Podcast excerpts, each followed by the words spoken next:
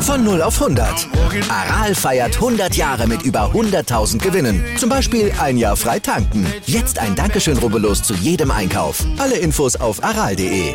Aral, alles super. Und da ist sie auch schon wieder weg, die Spannung in der Fußball-Bundesliga. Ja, zumindest kann außer Bayern stand jetzt keiner mehr aus eigener Kraft deutscher Meister werden. Theoretisch rein rechnerisch allerdings schon, aber natürlich nur theoretisch. Das würde angesichts von Bayerns Tordifferenz und den Schützenfesten wie jetzt dem 7-0 in Bochum schon wirkliche Torfestivals der Dortmunder voraussetzen. Nee, nee, alles andere als die elfte Meisterschaft der Bayern in Folge wäre wirklich pures Wunschdenken. Wir schauen gleich mal auf die Konkurrenz, die dieses Wunschdenken zumindest bis äh, vor wenigen Tagen noch hatte, die sich jetzt aber mal wieder selbst früh aus dem Rennen zu nehmen scheint. Wir ziehen ziehen unsere persönliche Bilanz der European Championships und machen uns Sorgen um die deutsche Basketballchancen bei der EM. Da gibt's nämlich große Baustellen. Und wir sagen schönen guten Morgen zu einer neuen Woche. Stand jetzt im ersten Sportpodcast des Tages, unterstützt vom Sportinformationsdienst vom SID. Mit mir Andreas Wurm. Und mit mir, mit Malte Asmus. Und wir würden uns freuen, wenn ihr uns liked, besternt und rezensiert und natürlich abonniert. Und das geht überall, wo es Podcasts gibt. Aber jetzt bringen wir euch erstmal auf den ganz aktuellen Stand jetzt mit unserem SID Newsblog. Darüber spricht heute die Sportwelt.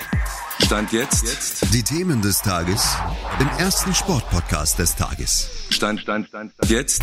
Mit Andreas Worm und Malte Asmus auf meinsportpodcast.de.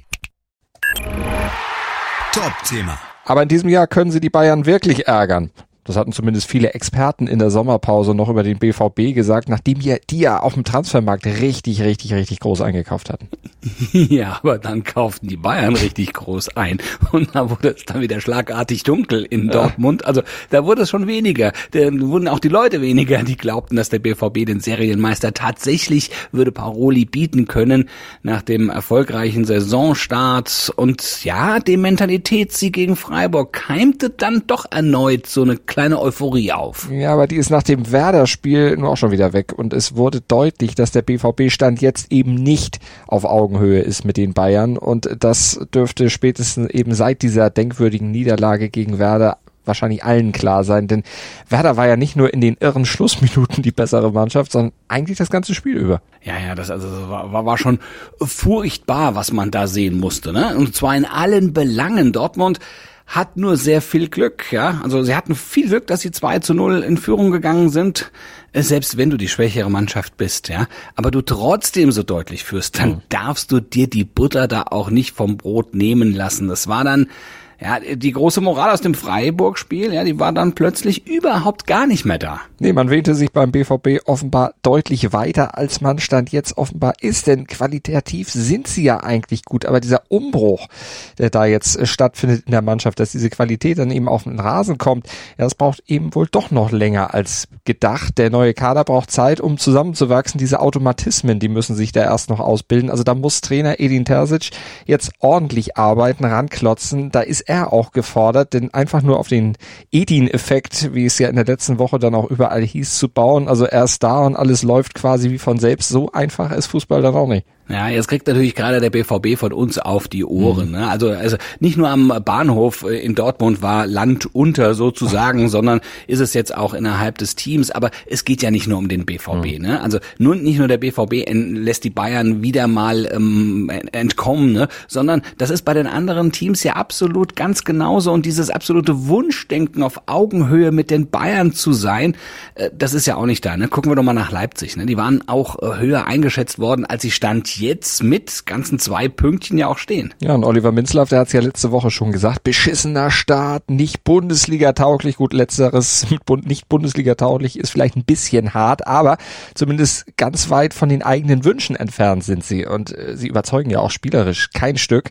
Torgefahr trotz prominenter Offensive mit Nkunku und Werner ist auch nicht da und optische Überlegenheit und Ballbesitz plus, ja, wenn sie das nicht in irgendwas Zählbares ummünzen, dann ist das auch nicht gut. Also Offensive quasi quasi im Moment eine Nullnummer. Ja, und so heißen die Bayern Verfolger und jetzt darf man sich getrost festhalten, stand jetzt Gladbach, okay, geht noch, aber wir reden von Union Berlin und von Mainz.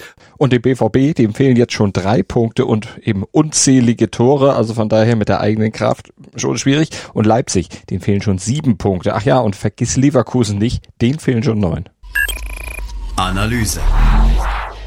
Die European Championships in München, um mal das Thema zu wechseln, aber quasi in der Stadt zu bleiben, also bei Bayern irgendwo gedanklich. Sie sind beendet, das war ein tolles Event und hat Lust gemacht auf mehr. Also vielleicht sogar ja mal auf Olympia in Deutschland eines Tages, irgendwann vielleicht mal wieder. Jetzt wird ja heiß diskutiert nach diesem großen Erfolg der European Championships.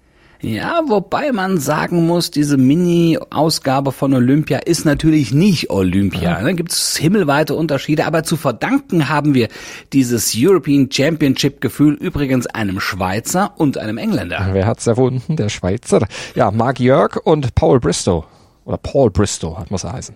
Ja, genau. Die beiden haben sich dieses äh, Multisport-Event vor ein paar Jahren mal ausgedacht und München hat diese Idee jetzt das muss man wirklich ihnen lassen. Sie haben es perfekt umgesetzt. Ne? Die Stadt hat die European Championships zu einem wirklichen Volksfest gemacht. Ja, damit hat München ja genau im Sinne der Erfinder gehandelt. Denn Marc Jörg, der hat es ja immer wieder betont, diese European Championships, die sollen ein Event sein, und zwar für die Menschen, die das Ganze ja als Steuerzahler eh finanzieren. Und deshalb sollen sie auch was davon haben.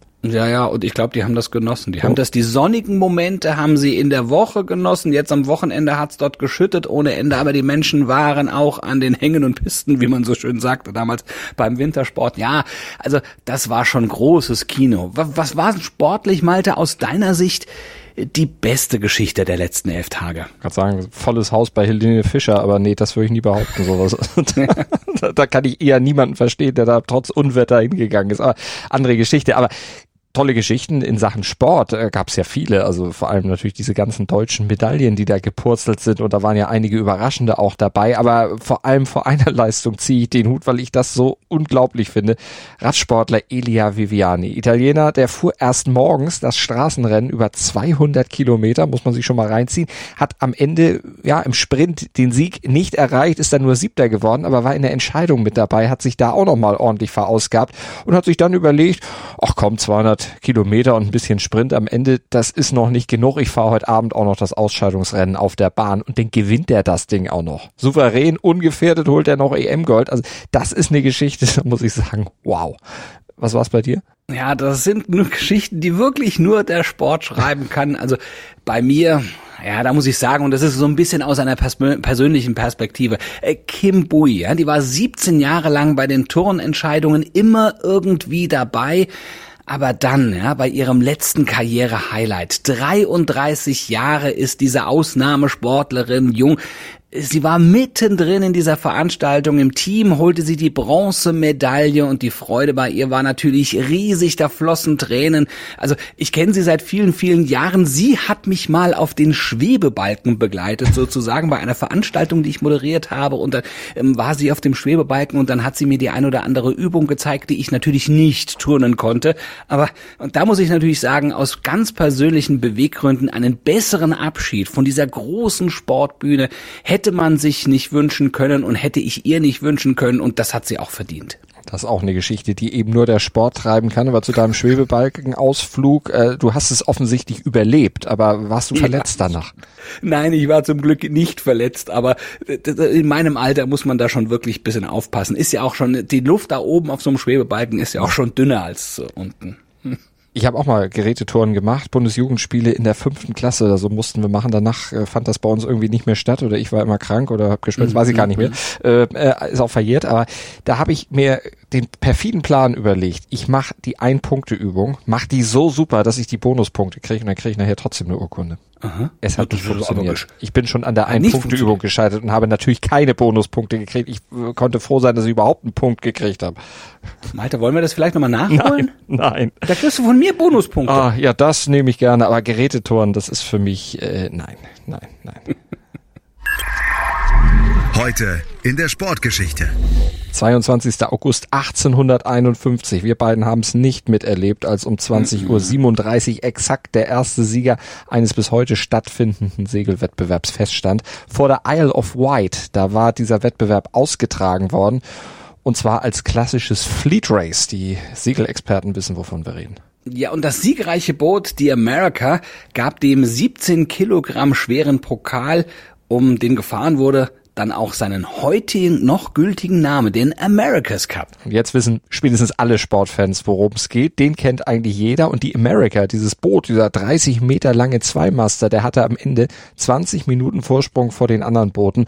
Heute hat sich der Modus dieses Rennens ja ein bisschen verändert. Da fährt man dann ja in Heats gegeneinander und äh, eins gegen eins Duelle und eben nicht mehr in großen Flotten. Aber die wichtigste Grundregel, an der hat sich seit 1850 überhaupt nichts verändert. Nee, der Sieger darf nicht nur den nächsten Cup ausrichten, sondern steht automatisch auch im Finale. Alle anderen Teams müssen zuvor ähm, ja quasi den Herausforderer ermitteln. Und herausgefordert wurde 132 Jahre lang immer nur der New York Yacht Club, der bei jeder Austragung am Ende dann auch den Sieger gestellt hatte. Erst 1983, da siegte die Australia 2 und durchbrach damit die Vorherrschaft der Amis. Ja, und 2003 holte die Schweizer Alingi den Wettbewerb dann erstmals seit 1851 wieder zurück nach Europa. Derzeit Titelverteidiger ist das Team Neuseeland.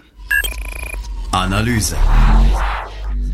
Oh man, das deutsche Basketballteam, die deutsche Nationalmannschaft hat sich für die Heim-Europameisterschaft ganz große Ziele gesetzt, aber ob die auch wirklich erreicht werden können, ist Stand jetzt nach dem Supercup in Hamburg ja dann doch sehr fraglich. Ja, das hat personelle und auch sportliche Gründe und die hängen natürlich zusammen. Aber gucken wir erstmal auf die Personalsorgen. Äh, noch steht ja gar nicht fest, wer überhaupt wirklich beim Turnier dabei sein kann, weil noch gar nicht feststeht, wer überhaupt fit ist.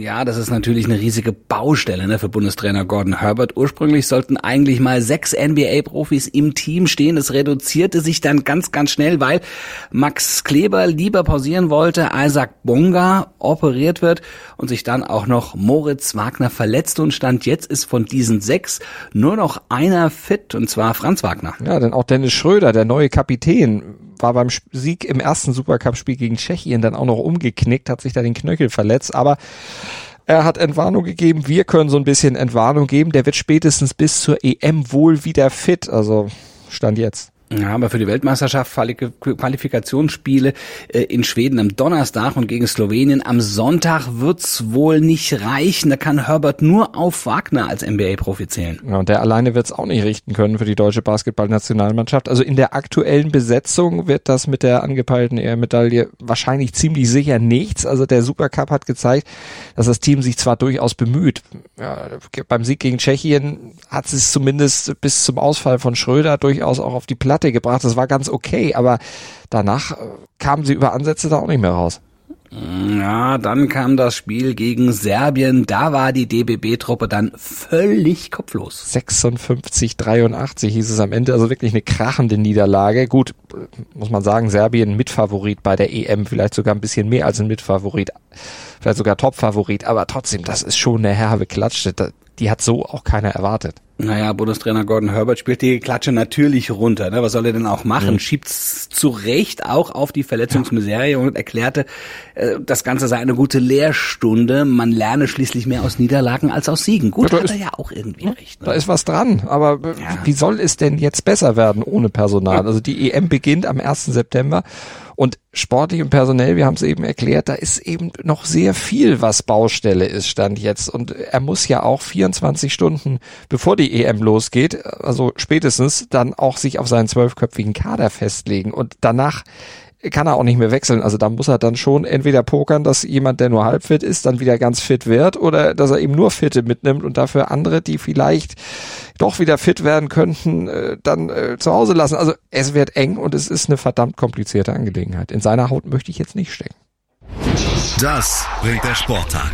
Stand jetzt. Gucken wir lieber schnell weiter und zwar heute Abend in die Premier League auf den FC Liverpool. Ja, der kickt nach nur zwei Remis in den ersten beiden Saisonspielen gegen einen anderen Un-Underperformer, wenn man das so sagen will. Also der, der ersten Wochen da in England, denn der Erzrivale Manchester United, puh, hat sich auch nicht mit Rum bekleckert. Ne? mit Rum vielleicht, um diese zwei Niederlagen irgendwie sich noch schön zu saufen, aber zweimal zum Start verloren. Da stecken sie schon ordentlich in der Krise, die Red Devils von United. Also und das ist eine Krise oder eine Situation, in die Liverpool natürlich keinesfalls reinrutschen will. Ja, ihr sollt auch nicht in irgendwelche Krisen rutschen, ne? Deswegen seid doch morgen früh wieder mit am Start. Spätestens ab 7.07 Uhr sind wir in eurem Podcatcher oder auf meinsportpodcast.de für euch da. Am besten jetzt noch abonnieren und sowieso bewerten und bis dahin, dann verpasst ihr überhaupt keine Folgen mehr.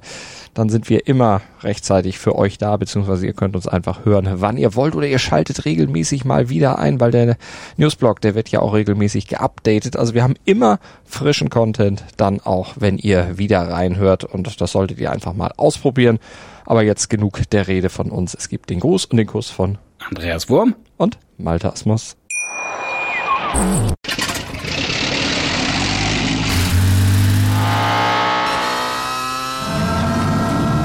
Von 0 auf 100. Aral feiert 100 Jahre mit über 100.000 Gewinnen. Zum Beispiel ein Jahr frei tanken. Jetzt ein Dankeschön, rubbellos zu jedem Einkauf. Alle Infos auf aral.de. Aral, alles super. Dir hat dieser Podcast gefallen? Dann klicke jetzt auf Abonnieren und empfehle ihn weiter. Bleib immer auf dem Laufenden und folge uns bei Twitter, Instagram und Facebook. Mehr Podcasts aus der weiten Welt des Sports findest du auf meinsportpodcast.de.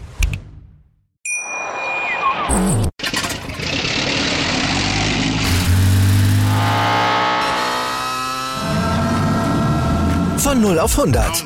Aral feiert 100 Jahre mit über 100.000 Gewinnen. Zum Beispiel ein Jahr frei tanken. Jetzt ein Dankeschön, rubbellos zu jedem Einkauf. Alle Infos auf aral.de.